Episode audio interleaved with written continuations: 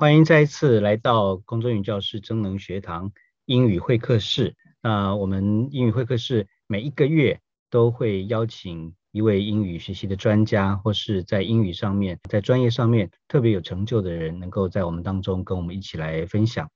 那今天我们很开心的邀请到的这位贵宾呢，我相信大家对他一定不会陌生。如果你长期有听空中英语教室，那你一定会看到有一个很棒的中文主持老师，那就是 Ken。那么 Ken 他现在啊是在民事英文英语啊的新闻呢当主播啊，他的这个职涯的转换过程当中，我相信一定啊有很多我们啊朋友们想要了解跟知道的。那我们相信他今天也会给大家有一些呃学习英语或者新闻英语，因为特别因为他现在是在英语的新闻上面，他啊一直在那边琢磨，而且也有非常好的成绩。那我相信大家也会很想知道到底。从从一个新闻主播的角度，那他可以怎么样帮助我们能够来解读国际新闻，或者是解读国际的英语新闻？那首先，我想我们还是啊一起来欢迎 Ken 在我们当中。要不要 Ken？你还是简单自我介绍一下好了，好不好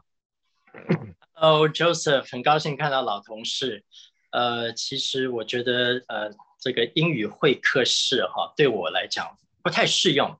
因为呃我觉得来到空英哦不是客人。应该是这个有一点回娘家的感觉。嗯，对，这倒是。所以，呃，我想长期有看空中语教室的观众应该不陌生。呃，我在空英应该有将近二十年，呃，就是教学的经验。呀，哇。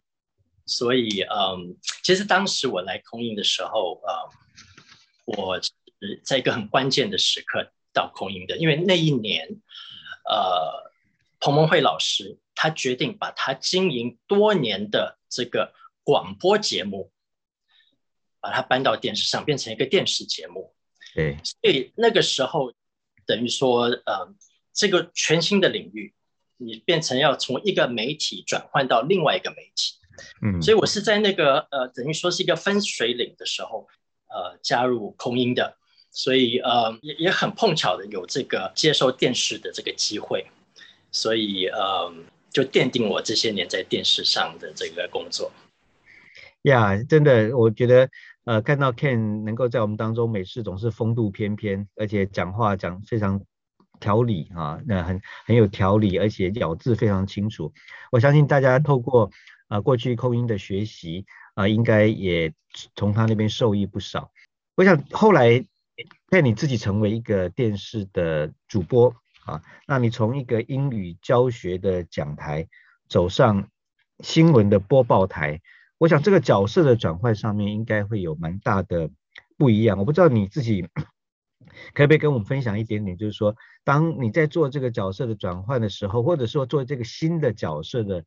尝试的时候，那呃有没有什么困难，或者是当你坐上去新闻主播台，跟我们平常想想象的呃坐在或者跟之前想象的坐在那个新闻播报台上面，会有什么样不一样的想象当中的落差啊？那要不要请你可以简单的跟我们分享一下？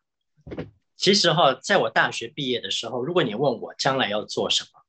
我压根也不会想到会做呃新闻主播，呃，因为我回到台湾这些年，就是一直在呃虽然有涉猎到很多不同的领域，可是我一直是把自己呃看作一个英文老师。所以，那刚刚我讲到，后来加入空音以后，呃，就有电视的经验，嗯，那确就是呃，从早年的 Coffee Corner 跟呃跟 Anna 老师，对，然后呃有一个新的单元叫 Chat Room 跟 Rachel 老师，嗯，然后之后呢，呃，有个更新的单元叫 Info Cloud 跟 Steve 老师，我想呃多年的观众呃应该都很熟悉，对，呃，就就让我有这个呃做电。可是毕竟那不是呃新闻的领域，呃，所以我觉得呃最大的差异应该是嗯，就是教学的时候我们会刻意把讲英文的速度放慢，呃，可是呃因为我们英语新闻的 target audience 就是那个那个目标的观对他们是外国人，所以呢我们必须要用正常的速度来播报。所以这是一个呃很大的差异。那虽然我们的电视观众里面，绝大多数的人还是本地的观众，而且很多都是为了要学英文而看英语新闻的观众。嗯嗯。可是我们因为有已经一个设设定的 audience，那个是一个想象的观众，所以我们还是以那个很少数想象的观众为目标，所以就是呃呃用正常的速度来播音呃播播呃英语新闻。呀呀，所以这个我想应该是还蛮特别的，就说从过去本来想象的对象是一群想要学好英文的人，现另外现在的角色是你要想象对对象是一群已经会讲英文或甚至是把英文当母语的人，然后你用英文来介绍呃台湾给他们认识，或者是这个世界上正在发生的事情给他们了解，那我想那个心态上会很多不一样。那所我想。在这个转换的过程当中，是不是也会让你觉得，因为受众的不同，所以也会觉得哎很有成就感？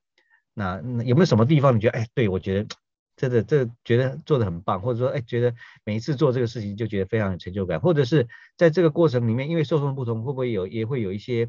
觉得在在在在在播报上面，或者说在角色转换上面，觉得有一点点些许的困难或挑战要要克服的？嗯。你是说挫挫折感？挫折对，挫折感的，对对。成就跟挫折当然都有。呃，我觉得成就感哈，最大的成就感就是来自于呃呃看到呃观众的回观众的回应。嗯。呃，我刚刚讲我们是在电视这个在就是在第四台的一个很小的一个节目，其实收视率不高很低，而且都是一些国内的观众。嗯。可是因为我们有一个 YouTube 的频道。嗯，那这个 YouTube 的频道呢，就可以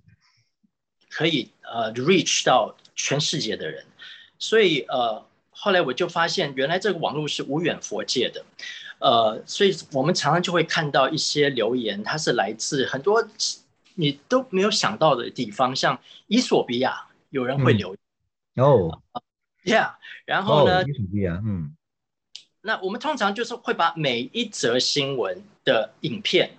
嗯，呃，individually 放在那个 YouTube 的频道上。那通常呃，大概平均就是一则新闻，呃，大概有一千个这个呃观看的次数，呃，后大概有十个留言就了不起。可是有一次啊，就是我们报道呃一个印度的电视台，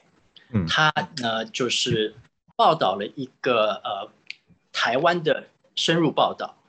结果就遭到当地的呃，在驻印度大使馆的这个抗议，哦，呃，说他们违反一中原则，结果我们就报道了这个消息，是，结果那天第二天起来发现，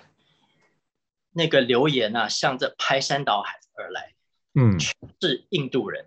嗯，而且都是加油打气、很正面的留言。India loves Taiwan. India stands with Taiwan. Go go go. 所以呃，结果我我那个前两天我去查了一下，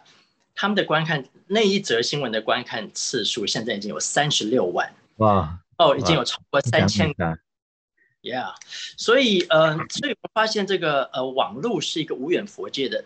呃，尽管我们的第四台它的收视率是那么的低，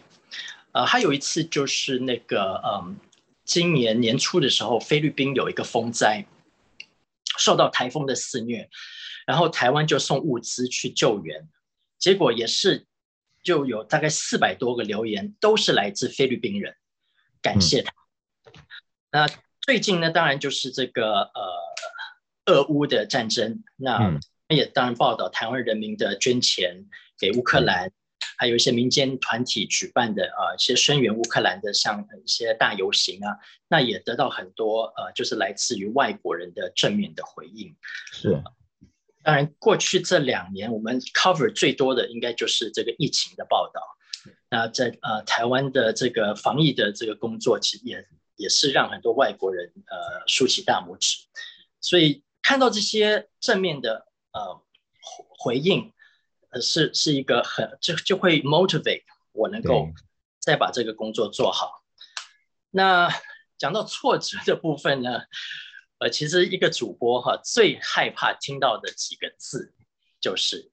看图说故事。嗯，那什么叫看图说？故？对，就是呃，当你在播新闻的时候，因为我们都有戴一个耳机，然后呢，耳机就是导播在副控会告诉我们，呃，要要下一则是什么什么。那有一次我在播新闻的时候，就突然听到，呃，导播告诉我说，现在有一个最新的消息，好像在南投什么地方，呃，走山还是什么。哦，我们目前只有画面，记者还没有到，那我们就会播这个画面，请你看图说故事。所以我就说，好，现在在南南头的山区，我们看到这个，呃，已经有。地已经裂开来了什么？然后，呃，这个死伤完全不知道，那你就要必须要临场的解释现在看到的是什么。哇！所以可怕的一件事啊，因为这这这是一个 live 节目，呃，所以这是一个我觉得是主播最最害怕碰到的一个一个梦魇哈。那呃，另外一个挫折当然就是读错字了。呃，我当初到民视的时候，我有播中文的新闻。然后就发生很多糗事，比如说呃，高雄的南子区，我把它读成高南新区，南新区，有边读边嘛，对不对？对。还有啊，被车子碾过，我说被车子 闪过，闪过，豁出去过，所以蛮蛮挫折的。Yeah，对，我觉得刚刚 Ken 也很有很很棒，就跟我们分享一些他在这个主播台上面碰到的一些，我没想到说有这么。这么这么这么这么大的一个挑战，竟然要看看图说故事啊！所以这个有有点像是英文即席演讲的感觉啊。没错。所以我觉得这是一个很大的挑战。所以我想，对于一个英文主播来讲，他真的是需要照顾的方面，除了语言本身条件要够以外，他事实上他在各方方面面他的一个关顾应该也是要很全面性的哈。所以可不可以呃，请 Ken 你的稍微跟我们，你觉得作为你自己是现在已经是一个英文主播？那你觉得一个英文的新闻主播，特别是英文新闻主播，你觉得需要培养什么样的能力？那他需要很会翻译，还是说他需要发音很标准，还是像你刚刚讲的，要能够灵机应变，而且要很快能够掌握到这个资讯量，然后把它转成语言跟文字，或者是要写，要要能够下一个很好很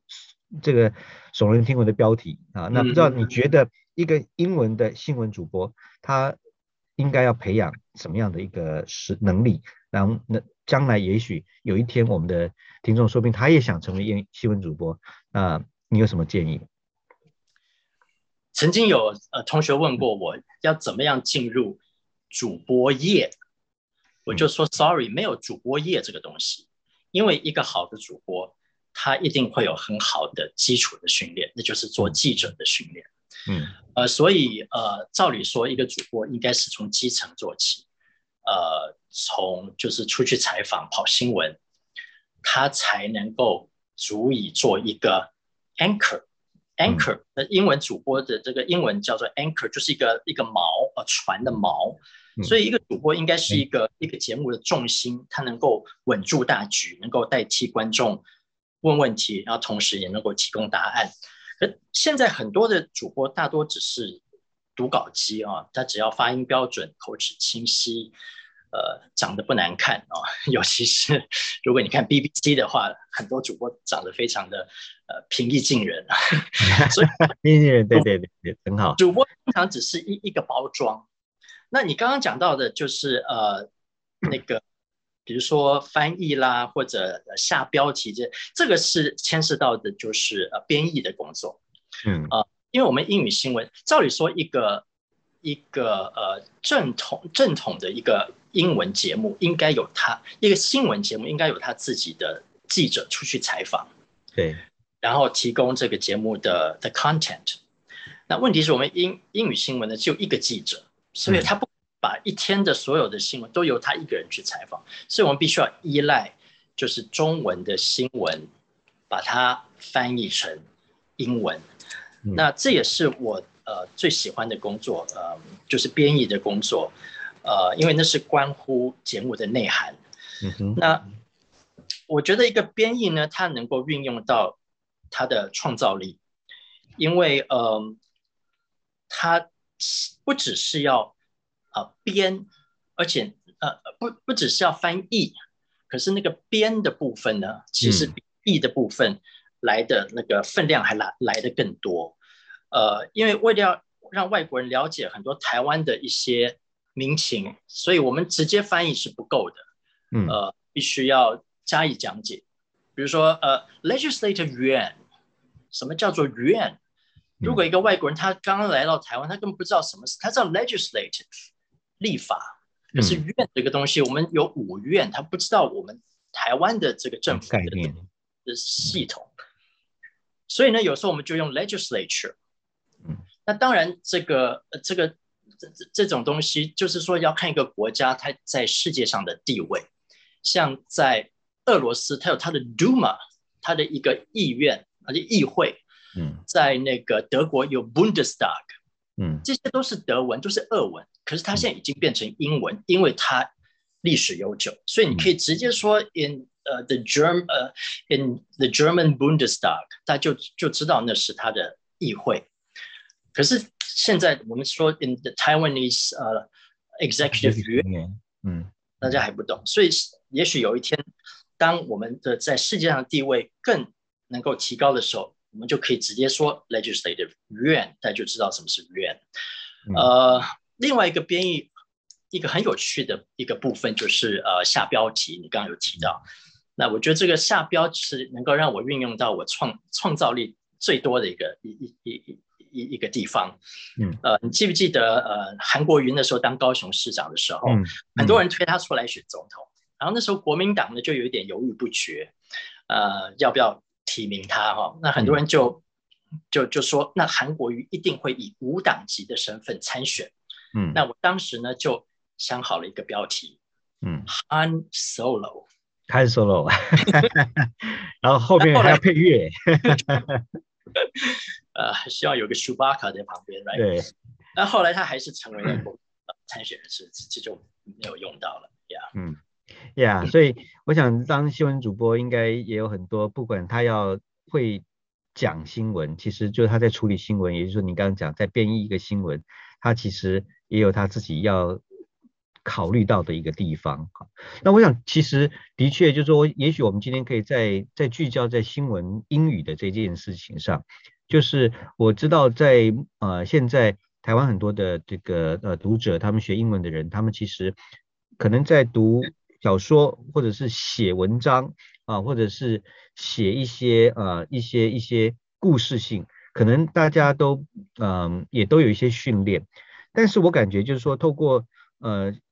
今天你的这样的一个分享，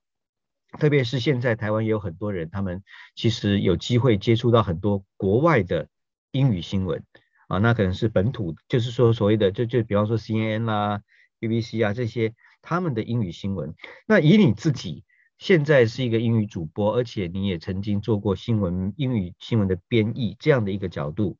那你自己阅读跟编写的这个经验来讲，你觉得英文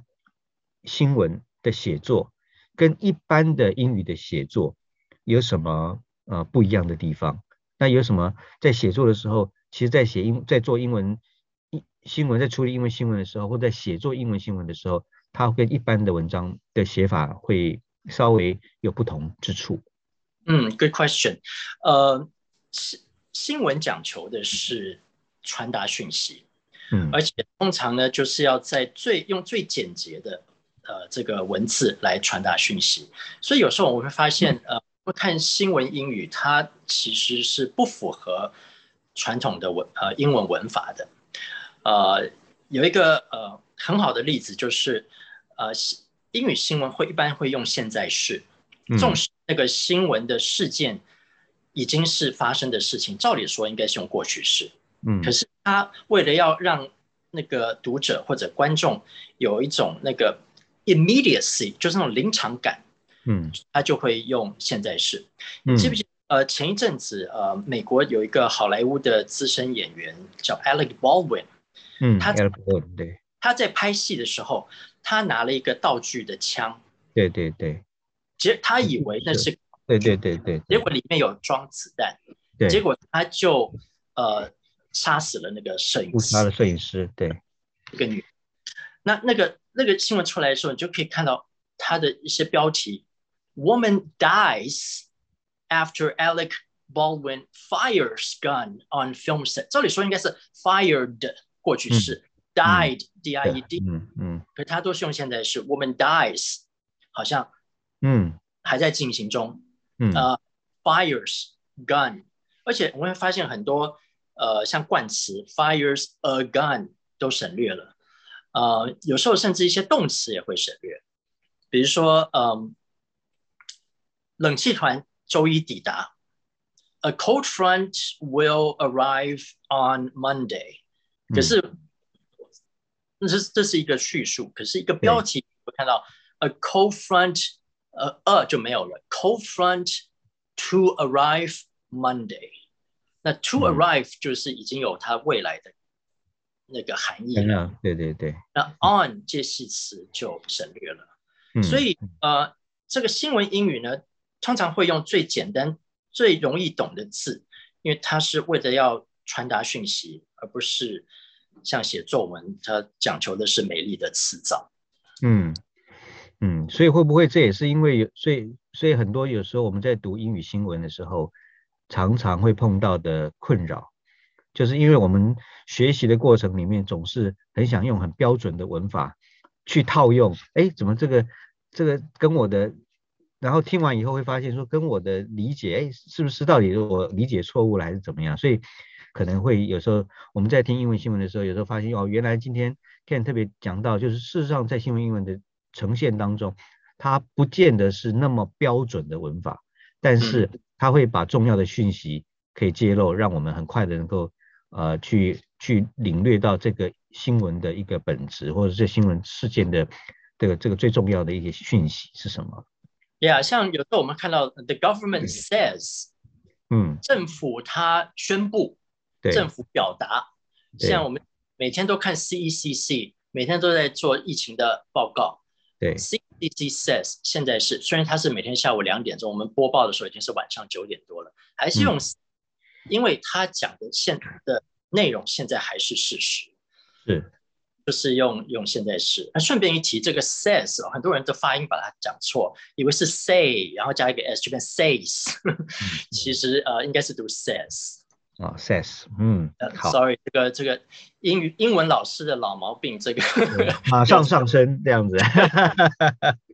很好，对啊，这就是我觉得很好。我们今天跟 Ken 谈一谈，就是因为他又是一个英文老师，又是一个英文主播哈。那我觉得能够长，其实包括彭老师也是这样。有时候有我我记得我以前呃有一个机会在在在公司开会，彭老师碰到那我们在在讲在在开会嘛，开到一半他忽然纠正我的发音，说：“哎，Joseph，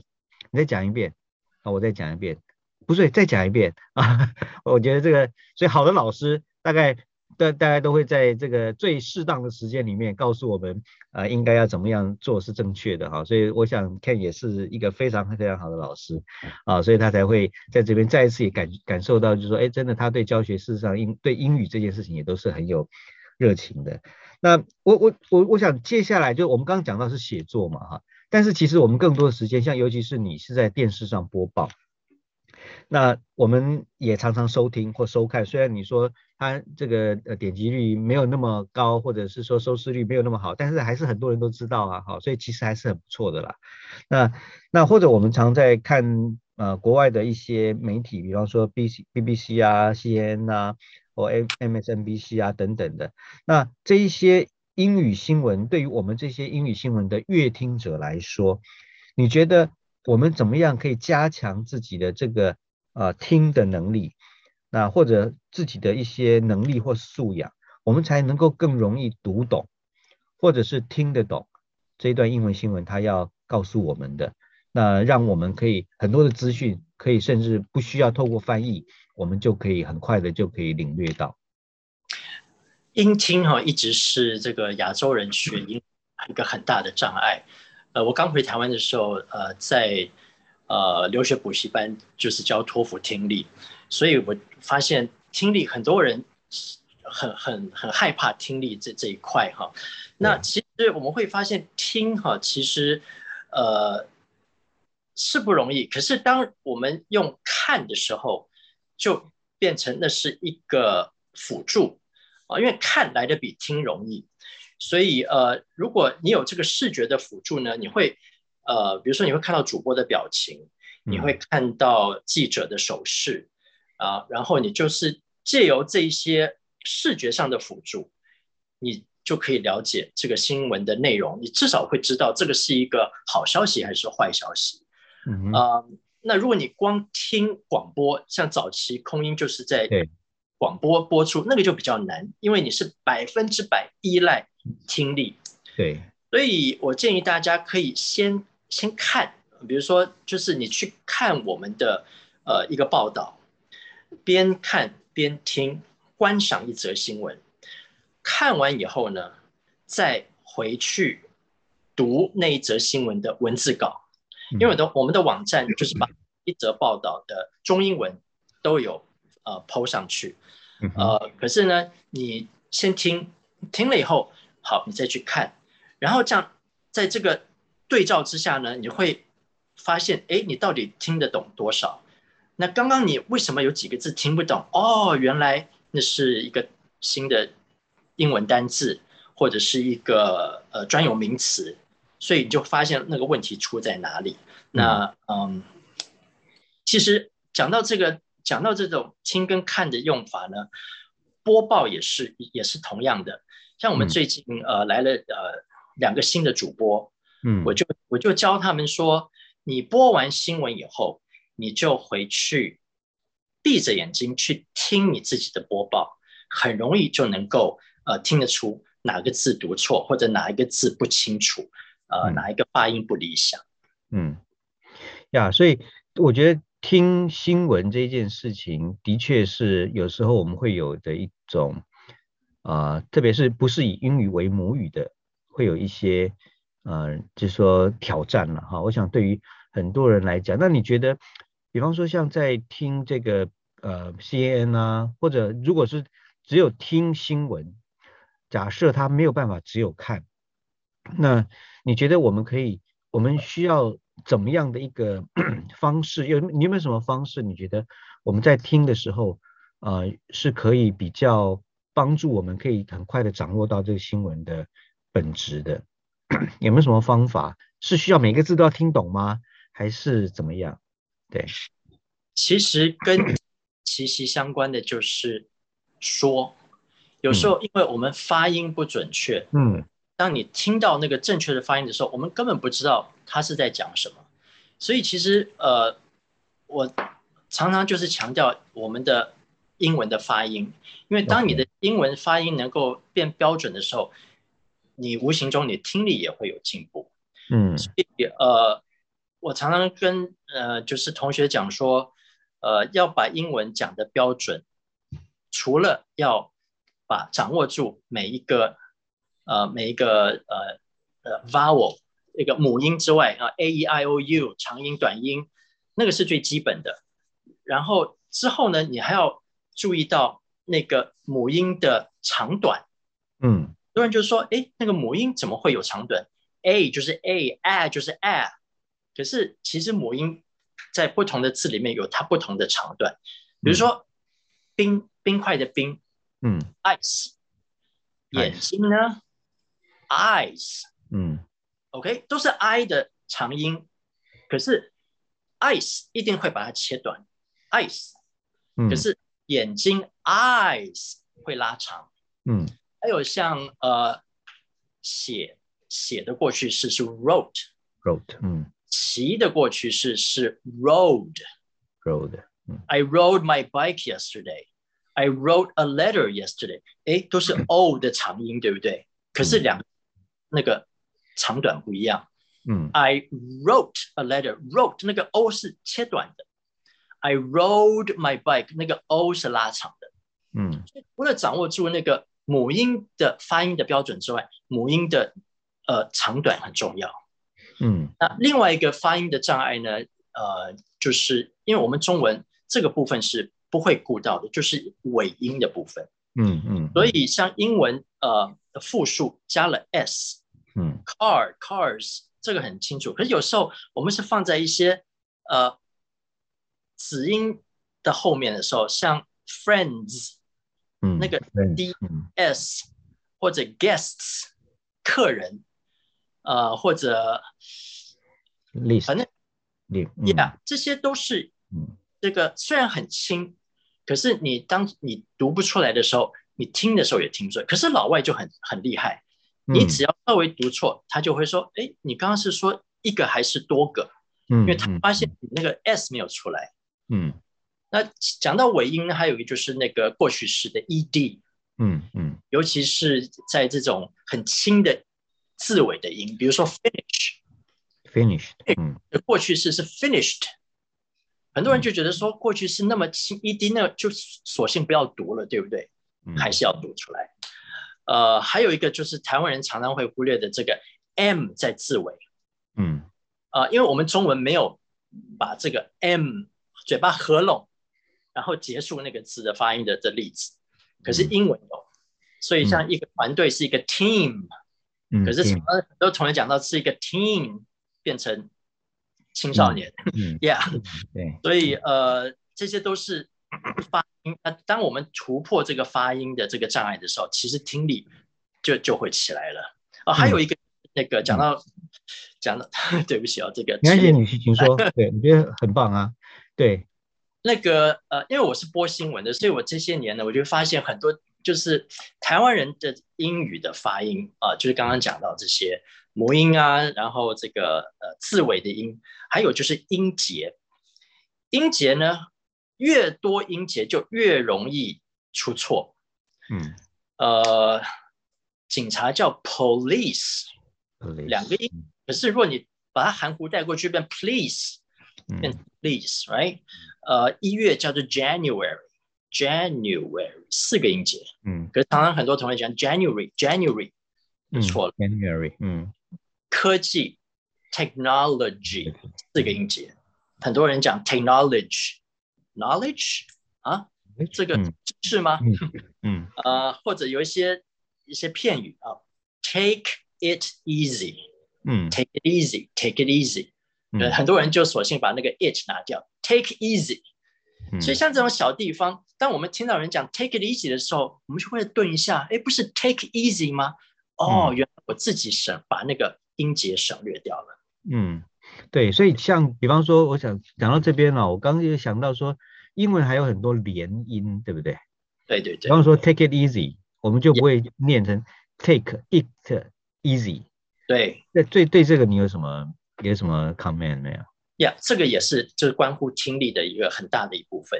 因为嗯它不会讲 take it easy，它会连在一起 take it easy。嗯而且呢，这个连音不只是在片语里面，在嗯单字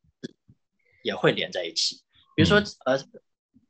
最近不是有个大停电吗对？Black out，嗯 blackout blackout 那个课会连过去，其实嗯几乎变成 good in blackout blackout。那其实这个连音呢，另外一个跟连音很这个很很类似的一个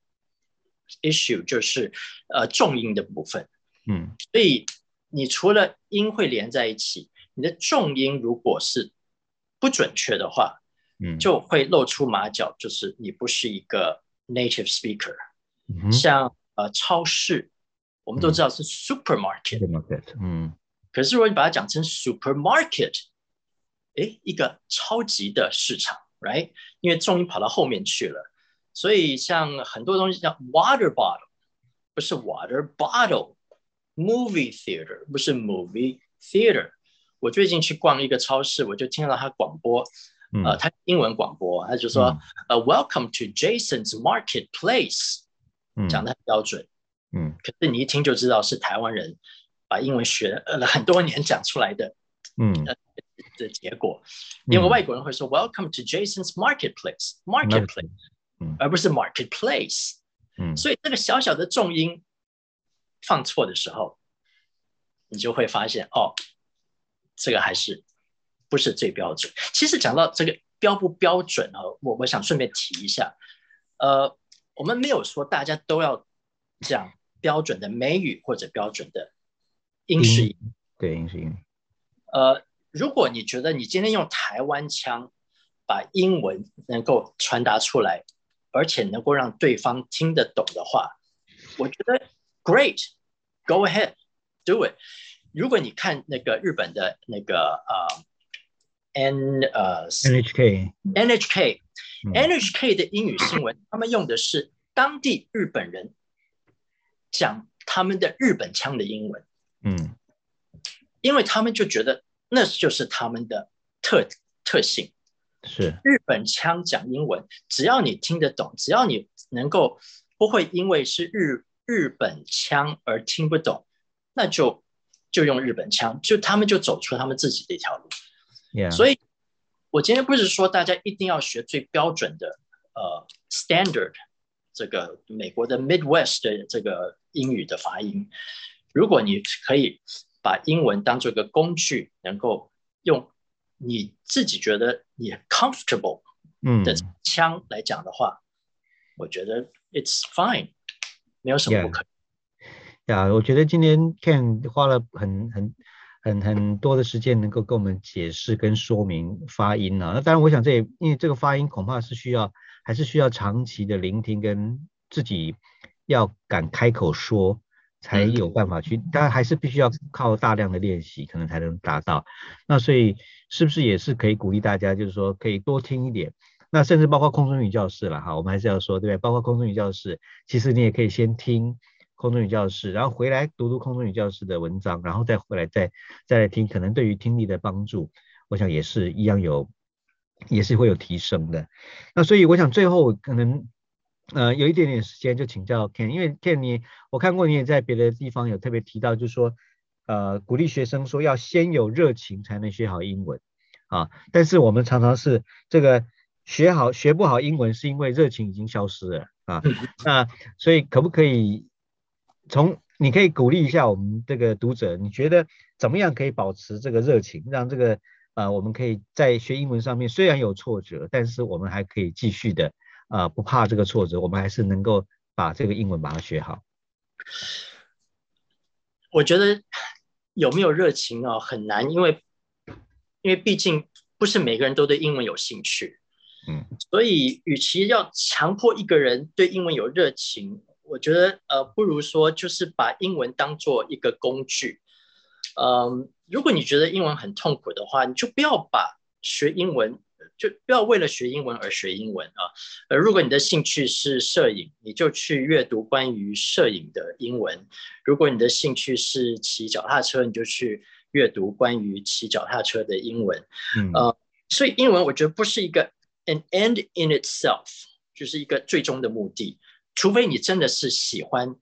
呃，研究英文的文学作品啊，呃，那另当别论。像像我是我我个人是非常喜欢，呃，英美文学，所以我上研究所就主修呃英美文学，但那是纯粹兴趣的关系。嗯，可是当你如果能够把英文看作是个工具，能够是拿来应用的时候，